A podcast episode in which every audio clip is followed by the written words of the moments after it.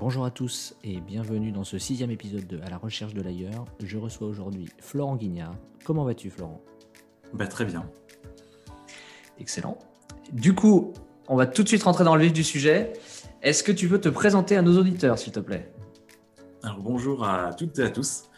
Je m'appelle euh, Florent Guignard, j'ai 34 ans et je suis le cofondateur du journal d'un journal qui s'appelle Le Dranche. On va avoir évidemment l'occasion de s'attarder sur euh, la vocation de Le Dranche, sur euh, les raisons de la création de ce média. Mais avant cela, j'aime bien moi revenir aux confins de la vie, si j'ose dire, et à la période qui détermine beaucoup de choses, selon moi, qui est la période de l'enfance. Comment toi, tu voyais les, choses quand tu étais enfant? Quel rêve avais-tu?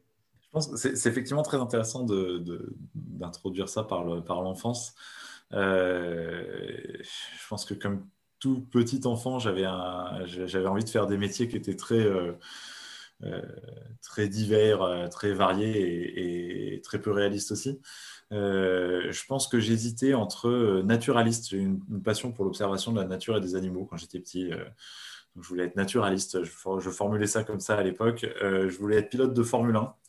Euh, alors que les deux peuvent paraître un peu antithétiques aujourd'hui. Donc euh, voilà, et je voulais être président de la République.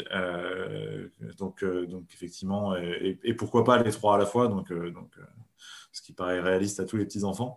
Euh, je pense que ce qui était important de, dire aussi, c'est que j'ai l'impression que, bon, comme tous les enfants, j'étais clairement insouciant, mais j'ai l'impression que même jusque tard, c'est-à-dire que mon enfance tardive et mon âge étudiant, euh, il y avait beaucoup de thématiques dont on parlait pas ou très peu. Et j'ai l'impression qu'on avait un avenir euh, qu'on envisageait assez radieux, c'est-à-dire qu'on on parlait pas du tout, on parlait du réchauffement climatique, on commençait à en parler bien sûr, mais on parlait pas du tout d'urgence climatique, on parlait pas d'extinction de masse, euh, on parlait très peu de crise, euh, qu'elle soit économique, sociale, etc., démocratique. Euh, et donc j'ai l'impression que je, j'ai grandi dans un monde où tout était possible et, et où, surtout l'avenir semblait radieux. Ce qui, est pas, ce qui est plus forcément le cas aujourd'hui. Quand je compare même par rapport à des, à des beaucoup plus jeunes, alors des étudiants, mais même des collégiens ou des lycéens, j'ai l'impression qu'il y a une génération qui aujourd'hui perd cette insouciance sûrement plus tôt que ce que moi je l'ai perdu. C'est vrai qu'on parle souvent de, des 30 glorieuses comme euh, la dernière période d'insouciance, mais euh, on a à peu près le même âge, me semble-t-il, et, notre euh, génération à nous aussi a vécu dans ses rêves, dans la légèreté, et c'est très appréciable d'ailleurs. Tu as grandi à quel endroit? Alors j'ai pas mal bougé, je suis né en Lorraine, à Metz, j'ai grandi un peu en Bourgogne, dans un petit village qui s'appelle Châtillon-sur-Seine, euh, un peu en région parisienne. Je suis allé faire mes études à Lyon quand mes parents déménageaient en Auvergne. Euh, et puis j'ai commencé grâce à mes études, à voyager. J'ai vécu euh, un mois et demi en Chine pour un stage ouvrier. J'ai fait un stage de fin d'études en Australie, six mois. Et puis j'ai commencé à travailler aux Émirats arabes unis. J'ai vécu un peu moins de deux ans là-bas, à Abu Dhabi. Et je suis rentré en France à, Paris. Euh, c'était en 2011. Et finalement, Paris, c'est la première ville dans laquelle je me suis senti vraiment chez moi. Euh, dans le sens où c'était hétéroclite, c'était euh, très dynamique, etc. ça a été un peu le, premier lieu où je me suis vraiment senti appartenir, entre guillemets. Donc toi, tu aurais plutôt tendance à te dissocier des, des personnes qui veulent absolument quitter Paris. C'est ton cocon. Alors, c'était mon cocon puisque j'ai quand même quitté Paris. Euh, je suis en couple, j'ai une petite fille maintenant aussi, et, euh, euh, en partie parce que la vie parisienne est, géniale, mais quand on a un enfant, bah, c'est sûr qu'on profite moins de l'extérieur et plus de l'intérieur. Or, les intérieurs ont quand même tendance à être un peu petits à Paris. Et donc, on, avait, on a décidé de quitter Paris. On l'a fait juste après le premier confinement, mais sans lien avec le confinement. Mais du coup, on a quitté Paris. J'habite à Dijon aujourd'hui, mais j'ai encore un pied à Paris puisque je travaille, je travaille toujours à Paris. Euh, donc je fais les allers-retours. Mais c'est vrai que du coup, on a quitté Paris à, une époque où c'est bien malgré nous, j'allais dire, c'était devenu tendance. Euh, effectivement, c'est sûr qu'aujourd'hui, sans bar, sans resto, sans rencontre, et avec un enfant, Paris, c'est c'est plutôt une ville pour les salles de Tu parles de tous les voyages que tu as pu faire et des études qui t'ont permis de, de faire ces voyages-là. Quelles études as-tu fait? Alors j'ai fait une école d'ingénieur, un peu par défaut, c'est intéressant. J'étais bon, j'étais bon élève, j'étais bon en maths et en physique, et donc on m'a dit, tu sais pas quoi faire, fais ingénieur. donc j'ai fait ingénieur. c'est des études qui m'ont à la fois passionné, parce que je pense que j'ai toujours eu un attrait pour la démarche scientifique, le raisonnement scientifique, les sujets abordés. J'ai fait ingénieur en énergie environnement, donc qui sont des thématiques euh, je ne sais pas si c'est la thématique du siècle, mais en tout cas, ça fait partie des thématiques qui sont vraiment d'actualité. Donc, euh, ça m'a passionné, ça m'a permis de m'ouvrir l'esprit sur énormément de choses. J'ai fait l'INSA à Lyon, qui est une école réputée très humaniste, c'est-à-dire il, y a beaucoup d'élèves. C'est une, école qui met aussi beaucoup l'accent sur, euh, les, formations non scientifiques. et donc, moi, ça, conjugué au voyage, ça m'a beaucoup, aidé à m'ouvrir l'esprit et à commencer à m'intéresser aux questions de société. Euh, et c'est ce qui t'a amené du coup à commencer à travailler dans le monde de l'énergie, puisque euh, tu as, euh, avant de créer le Dranche, été en poste chez EDF.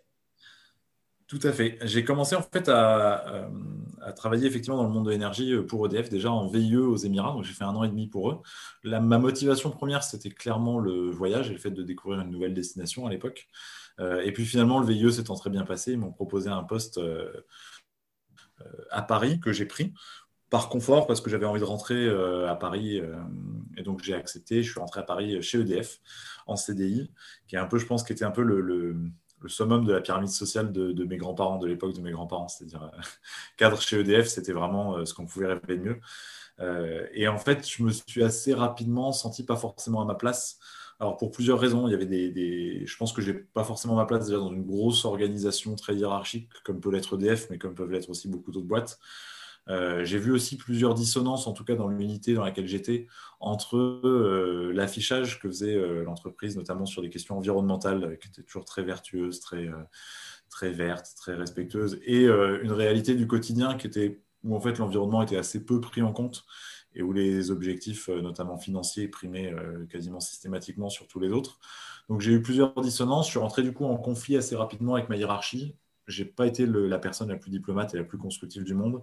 Ma hiérarchie non plus. Du coup, assez rapidement, ça a donné une situation qui n'était pas très confortable à vivre.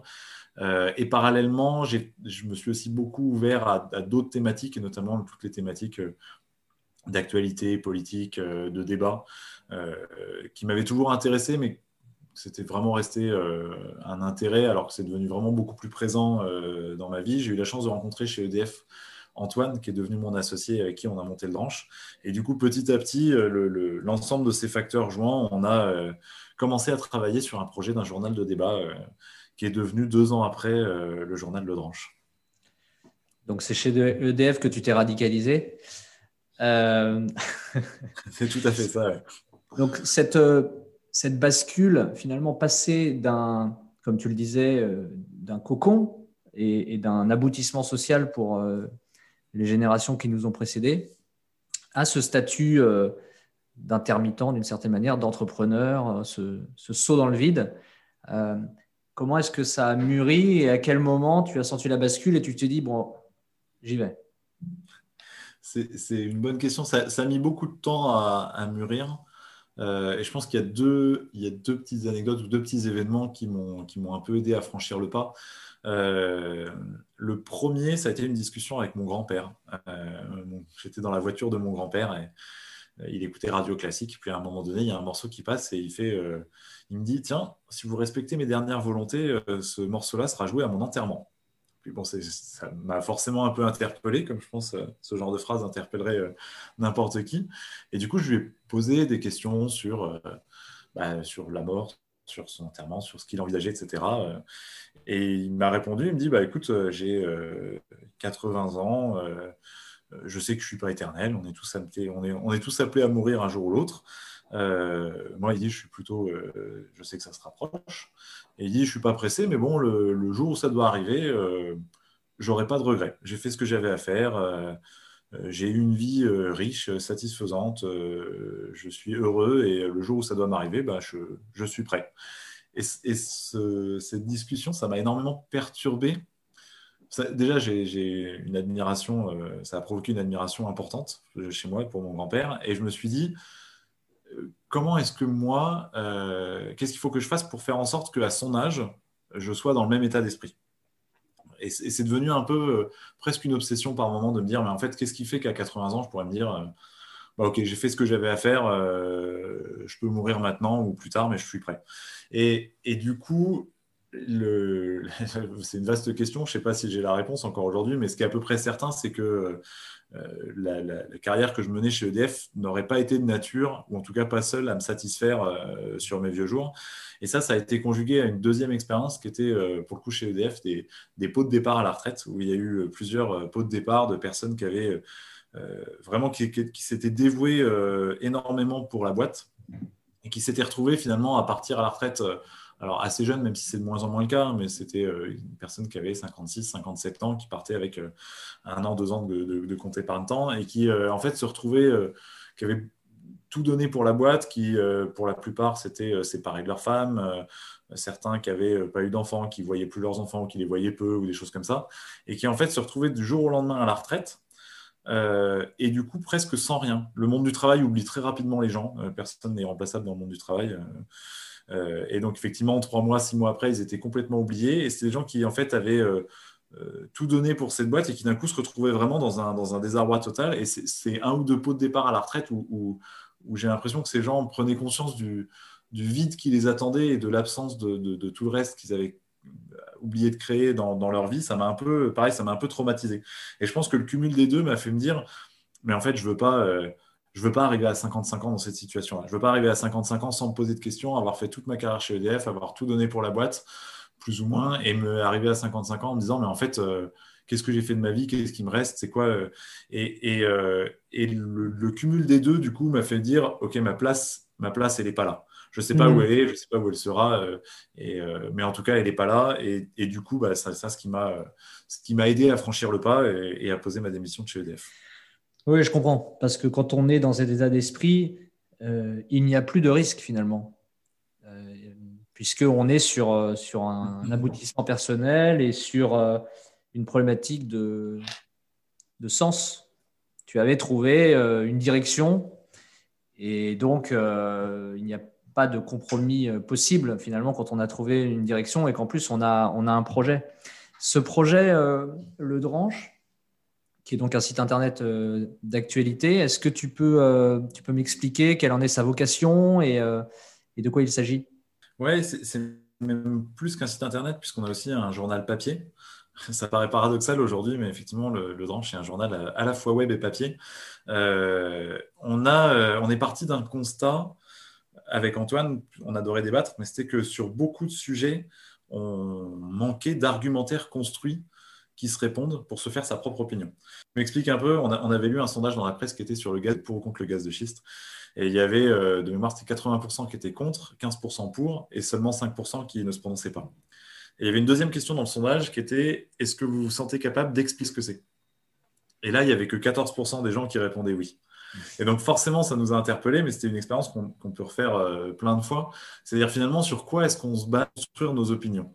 Et en ce sujet-là, le gaz de schiste, qui avait en fait beaucoup d'articles sur le sujet, certains articles qui citaient des experts, mais souvent c'était une phrase. On disait, bah voilà, tel expert, Jean-Michel Expert, dit je suis pour, c'est génial, ou je suis contre, ce serait dramatique.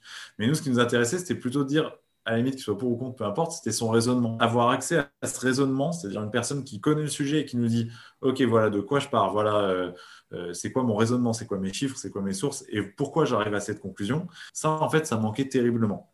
Et surtout avec l'angle pour-contre. C'est-à-dire que parfois, quand on trouve un raisonnement, bah, il y a rarement la contradiction en face.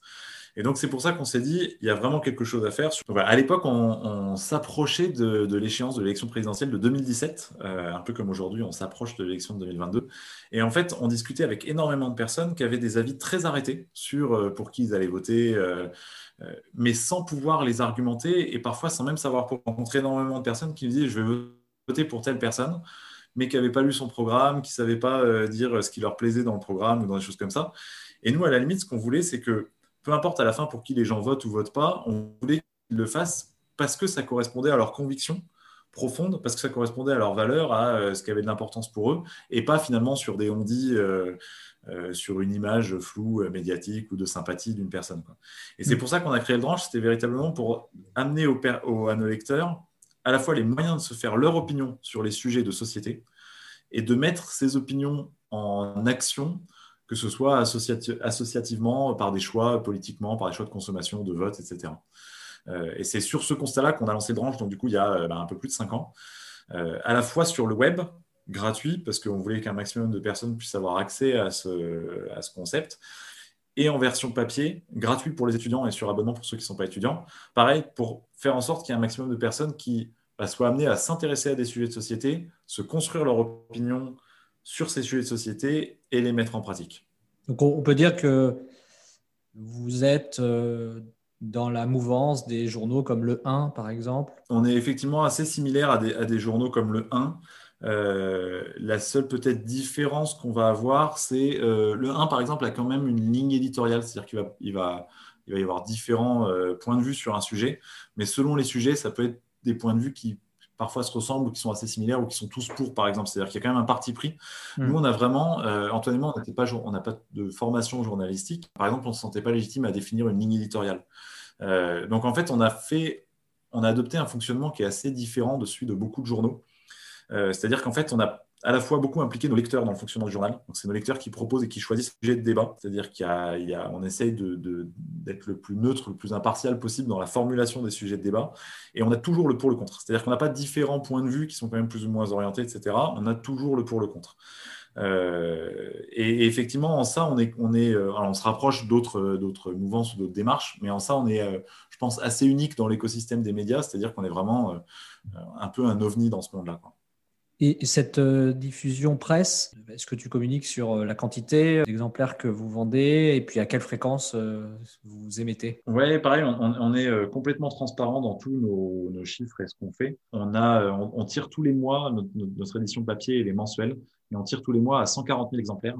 Euh, donc, qui sont distribués à la fois gratuitement pour les, euh, pour les étudiants, dans les étudiants, donc lycée, euh, fac, université, grandes écoles dans cinq régions en France, et sur abonnement du coup pour ceux qui sont pas pour ceux qui sont pas étudiants. Et donc on publie sur le web, c'est quasiment tous les jours, euh, quasiment tous les jours, il y a des nouveaux débats euh, en lien avec l'actualité et en version papier une fois par mois. Et vous, euh, avec ton associé, comment vous êtes répartis les responsabilités? N'étant pas journaliste, qui est directeur de la rédaction? Si vous avez un directeur de la rédaction bah, En plus, ça c'est assez marrant au niveau personnel, mais je pense qu'au tout début, on s'est réparti les rôles qui en fait correspondaient à pile le contraire de ce qu'on était.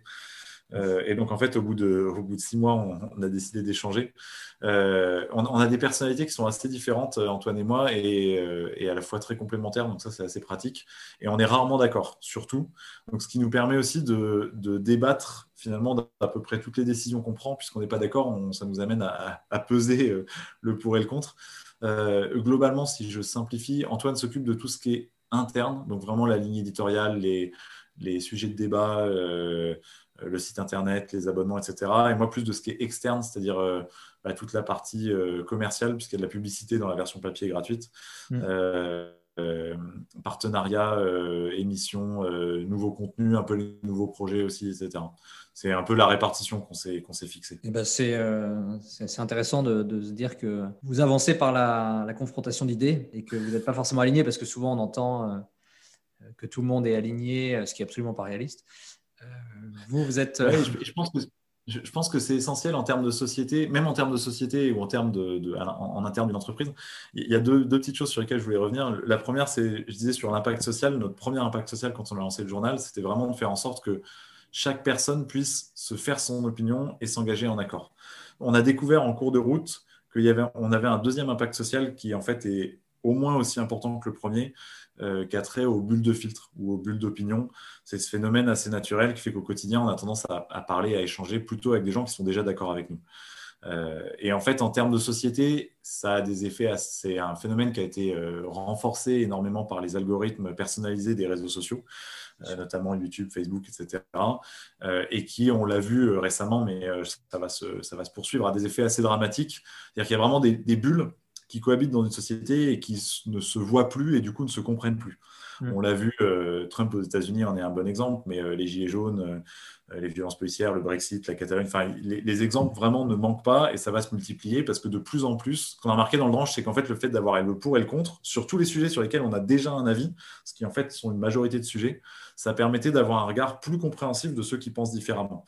Et ça permet de rendre poreuses ces bulles de filtre. Et ça, c'est vraiment quelque chose d'essentiel que ce soit en termes de société ou même en termes de, en termes personnels, on se rend compte qu'effectivement, quelque chose qu'on fait sans se poser de questions, ah, ça a des chances d'être bien, mais ça a aussi des chances d'être euh, pas bien ou d'être une erreur. Le monde changeant assez rapidement, euh, c'est toujours intéressant de se questionner.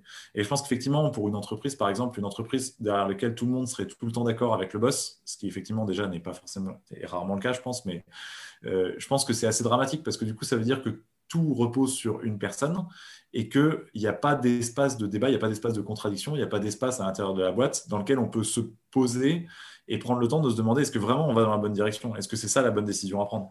Et je pense que ça, c'est vraiment quelque chose qui est. Alors, ça prend du temps, euh, ça ne marche pas à 100%, mais je pense qu'à terme, c'est quelque chose qui est beaucoup plus puissant qu'une euh, pyramide hiérarchique euh, descendante, etc. Mmh. Ouais, c'est certain. Personnellement, je sais que mon goût du débat public vient de ce que j'ai vécu enfant avec un père chef d'entreprise et une mère fonctionnaire et donc, j'avais euh, presque un débat gauche-droite euh, constamment à, la maison. Ton goût du débat, il vient d'où? J'allais dire presque l'inverse. Euh, je viens d'une famille dans laquelle, mais comme dans beaucoup de familles en France, je pense, on ne parlait pas politique. Parce que ça, c'est quelque chose qu'on entend très couramment, c'est « Ah, si on parle politique, on va se disputer, donc on ne parle pas politique ». Et où en fait, un peu les questions sociétales ou les questions, les vraies questions de débat, finalement, étaient un peu bannies du, euh, euh, de l'espace familial. Et je pense que du coup, je m'y suis intéressé très tardivement. On s'est rendu compte aussi que le mot débat, souvent, il est, euh, il est synonyme de, combat ou de conflit pour beaucoup de personnes. Et qu'en fait, la manière de débattre, c'est-à-dire d'échanger des idées, non pas pour convaincre l'autre, mais pour mieux le comprendre, pour faire avancer un sujet, etc. En fait, il y avait très peu d'espace de débat. Effectivement, le, ce que beaucoup de gens vivent comme expérience du débat, ce qu'ils ont comme expérience du débat, c'est soit le débat réel, qui est souvent synonyme de euh, conflit avec le tonton bourré au repas de Noël, euh, ou alors le euh, débat politique à la télé ou à la radio, qui est rarement une expérience satisfaisante, parce qu'effectivement, souvent, la, mise en scène des chaînes de radio, des chaînes de télé, est faite pour provoquer le clash, le spectacle, beaucoup plus que pour provoquer un débat d'idées inspirant pour le téléspectateur.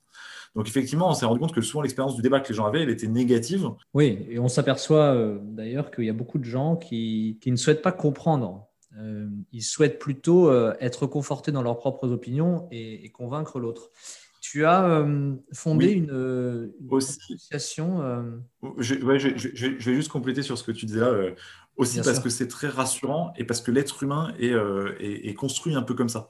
Il y a une étude très intéressante qui était parue dans Nature de l'Institut du cerveau de Californie euh, qui avait montré en fait que euh, toutes les idées politiques et religieuses, en fait, elles activaient une zone du cerveau qui était la zone de la définition de soi, qui était la zone du soi ou de l'introspection.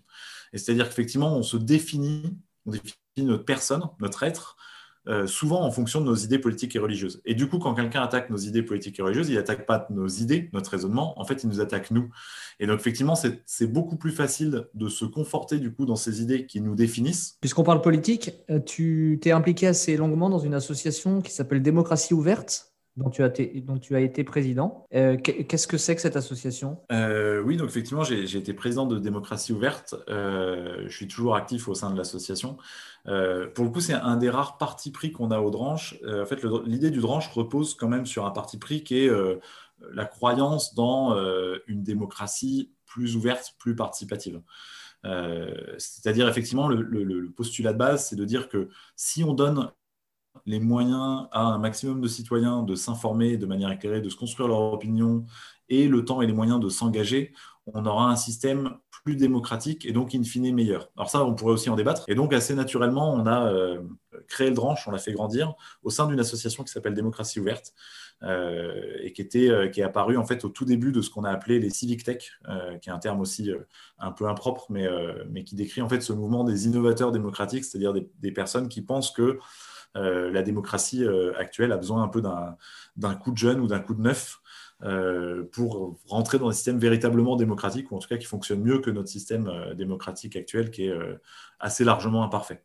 Et donc, effectivement, l'association démocratie ouverte, elle regroupe à la fois des élus, des citoyens, des startups, des qui en fait poussent au sens de si on faisait plus participer les gens, si on donnait plus de pouvoir aux citoyens, si on leur donnait le temps et les moyens de s'informer et de participer à la vie démocratique, on aurait une, démocratie qui fonctionne mieux. Donc c'est ça aujourd'hui le but de cette association. Ok. Bon, je, ne te ferai pas l'offense de te demander si jamais tu penses à la présidentielle de 2022 quand tu te rases le matin. Alors non, non, non d'autant plus que d'autant plus que j'ai absolument pas.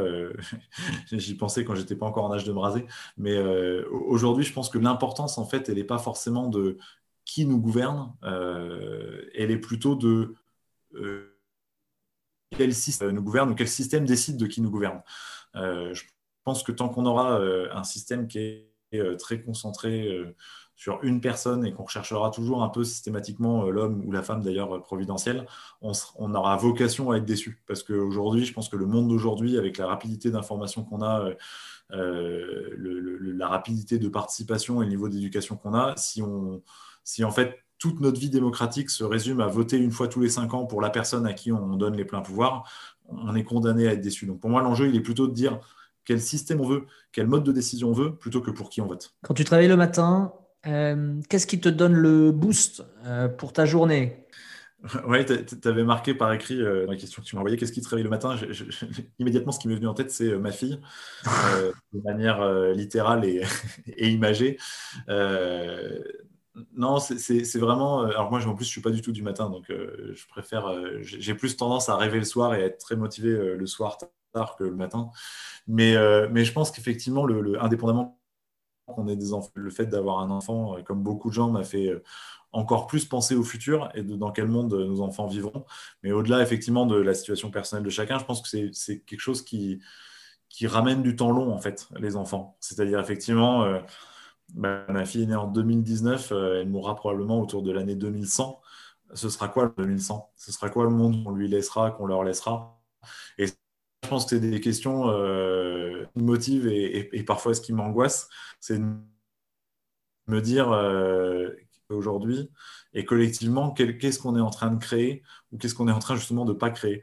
Euh, ça, c'est vraiment le truc qui me motive, c'est de me dire effectivement, bah, qu'est-ce qu'on fait au quotidien qui nous dépasse Qu'est-ce qu'on fait au quotidien qui restera après nous ou qui restera pas après nous. Il y a, un proverbe japonais, euh, je, pense que je le cite très mal forcément, mais qui, disait euh, Dans ta vie, euh, fais un enfant, écris un livre, plante un arbre.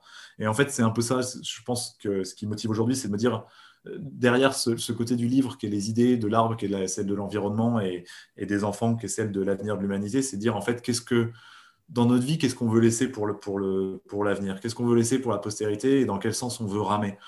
Et moi, c'est un peu ça ce qui m'anime au quotidien, c'est de me dire, essayer de faire en sorte que toute ma vie, j'ai essayé de, de, de, faire en sorte que, en, en, quittant cette planète, je la laisse un peu meilleure. Vaste, vaste programme. C'est une oui, vaste programme et puis, euh, et puis belle ambition. Alors, on va commencer par 2021, hein, puisque, euh, comme tu l'as évoqué, la vie, c'est le temps long. Alors, sur 2021, quels sont tes projets? Euh, donc du coup, alors, en 2021, on a, euh, on a eu la chance avec le Drange de faire une levée de fonds participative euh, qui nous a amené le, grand privilège d'avoir des sous sur le compte en banque et des nouveaux actionnaires qui sont autant d'ambassadeurs. je pense que beaucoup d'entreprises aimeraient être dans notre situation. Donc on, on, a beaucoup de projets pour 2021 et avec en arrière-pensée déjà 2022 qui est un peu le grand rendez-vous de la vie citoyenne et démocratique en France. Euh, on, est dans cette situation aujourd'hui un peu paradoxale aux branches où en fait on a des personnes qui nous, apprécient beaucoup, mais on a très peu de notoriété en dehors de ces personnes. Donc notre priorité pour 2021, ça va être étendre le nombre de personnes qui nous connaissent ou qui ont entendu parler de nous. Donc on va déjà multiplier les formats. Maintenant qu'on sait qu'on a un concept qui plaît et qui a de l'impact, on va essayer de multiplier les formats. Donc on est euh, sur Twitch, on va régulariser nos podcasts, on va faire des formats euh, vidéo, on va étendre la diffusion papier. On compte aussi beaucoup étendre notre nombre d'abonnés. Euh, donc voilà, tous ces projets-là, euh, ça va être notre principal objectif pour 2021, c'est-à-dire étendre le principe de diffusion du dranche. Avec en arrière-pensée, je disais 2022, ce qu'on voudrait, ce qu'on a défini comme notre ambition pour 2022, c'est faire en sorte que un maximum de citoyens, on s'est fixé un million comme objectif, mais qu'au moins un million de citoyens utilisent le dranche dans leur choix vis-à-vis de la présidentielle.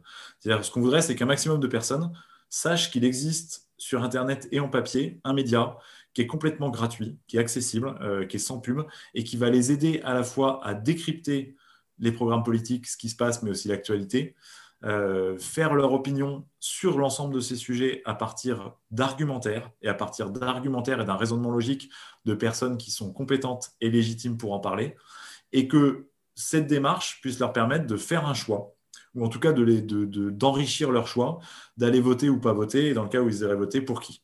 Et ça, c'est vraiment euh, notre objectif pour 2022, c'est euh, qu'au moins un million de personnes, bah, que ça ait pu au moins aider un million de personnes dans cette, euh, dans cette démarche ou dans ce moment un peu particulier. Parlons des choses essentielles, puisqu'on est dans une époque où il y a des choses essentielles et des choses non essentielles.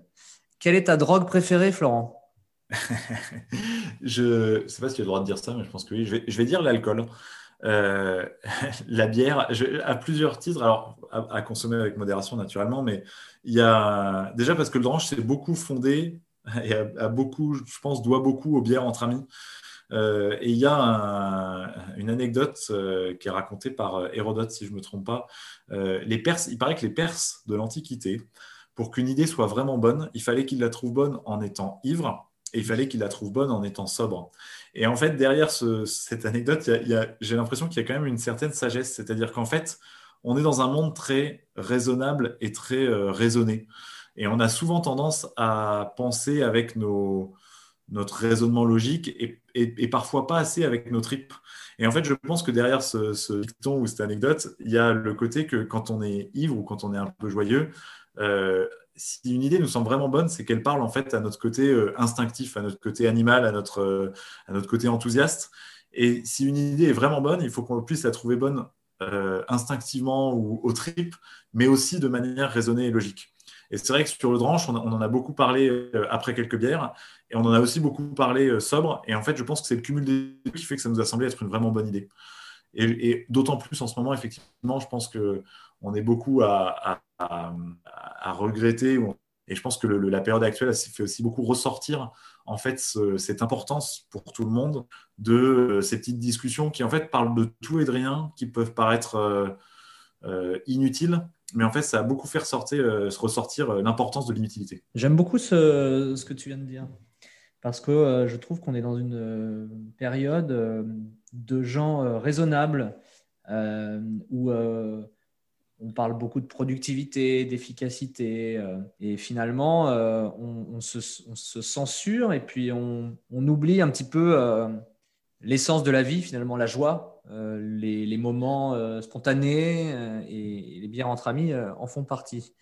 Oui, et puis, ce que tu disais, on a, gardé que ce qui était essentiel. Alors, c'est quoi la notion d'essentiel? Mais on a gardé que tout ce qui était utile. Et tout ce, que, tout ce qui a été jugé inutile, euh, la culture, euh, les moments de convivialité, les rencontres, euh, le sport, les moments entre amis. Ben, en fait, on a banni tout ça. Et en fait, on se rend compte que tous ces moments qu'on a un peu considérés en termes de société comme inutiles, ben, en fait, on se rend compte de l'utilité terrible qu'ils ont pour nous, pour nos vies, pour notre bonheur, pour notre santé psychologique, etc. Quoi. Oui, complètement. Je suis complètement aligné avec ce que tu viens de dire. tu, as parlé tout à l'heure de ton grand-père, qui était une inspiration pour toi. Qui, est toujours, d'ailleurs, il est toujours de ce monde. Euh, cette discussion date d'il y a quelques années, mais j'ai la chance d'avoir toujours mon grand-père. Ah bah, formidable. Et hum, peut-être que euh, c'est lui qui t'a donné euh, un des très bons conseils qui t'est marqué, ou peut-être est-ce quelqu'un d'autre? Est-ce que tu peux voilà, nous partager un conseil, un très bon conseil qu'on t'ait donné? J'ai reçu beaucoup de, la part de Make. On a eu la chance d'être accompagné euh, dans notre aventure entrepreneuriale par Make Sense qui nous a aussi fait euh, découvrir l'entrepreneuriat social. Euh, les, deux conseils que j'ai retenus, c'est déjà de, se lancer. Je pense qu'on avait ce défaut énorme quand on, a commencé à créer Dranche, c'était de vouloir avoir le produit parfait avant de se lancer. mais du coup, de vouloir travailler sur ce produit parfait, un peu secret, etc., entre nous deux, et euh, alors qu'en fait, il faut très rapidement se lancer, le soumettre en fait aux gens qui vont l'utiliser ou le lire en l'occurrence, et, euh, prendre les retours de ces personnes. C'est les, deux conseils, c'est se lancer rapidement. En fait, c'est aussi en faisant des erreurs qu'on bah, améliore le produit, notre démarche, etc. et se lancer surtout avec les gens à qui ça sert. Nous, je pense qu'au début, on, avait, on a mis beaucoup de temps à intégrer les lecteurs parce qu'on voulait le produit parfait, on voulait le site parfait, on voulait le journal parfait. Et en fait, nos lecteurs nous ont apporté en très peu de temps euh, incroyablement plus que ce qu'on aurait pu faire dans notre coin. Et donc, c'est effectivement, euh, bah, finalement, pas, pas avoir peur de se lancer et puis pas avoir peur de demander les avis. Euh, et toujours intégrer les gens pour qui, avec qui on fait. Ça, c'est vraiment. J'ai l'impression que, comme souvent, quand on fait confiance à l'intelligence des gens, on est rarement déçu. Oui, mais alors, Make Sense, peut-être en deux mots, qu'est-ce que c'est? Make Sense, c'est une association euh, dont le but est d'aider l'économie sociale et solidaire à se développer et tous les entrepreneurs euh, sociaux, les entrepreneurs à impact, à, euh, à avoir de l'impact. Ok. Eh bien, Florent, je crois que notre entretien touche à sa fin. Donc, je voulais te remercier d'avoir joué le jeu, d'avoir partagé. Je mettrai en, commentaire. Bah, merci à euh. Bah, je t'en prie, je t'en prie. Je mettrai en commentaire sur LinkedIn, euh, évidemment, le lien euh, vers le Dranche. Et peut-être que si des personnes ont envie de se, de se lancer dans, dans, le monde des médias, elles pourront aussi te contacter pour y voir plus clair. Bah avec plaisir. Je te remercie encore énormément, Florent, pour le temps que tu m'as consacré et je te dis à très bientôt. Merci beaucoup d'avoir écouté cette interview. Si vous souhaitez m'envoyer un message ou bien si vous pensez à une personne que vous souhaiteriez que j'interviewe, n'hésitez pas à m'écrire sur LinkedIn ou à l'adresse email suivante recherche de l'ailleurs à gmail.com. Encore merci et à très bientôt.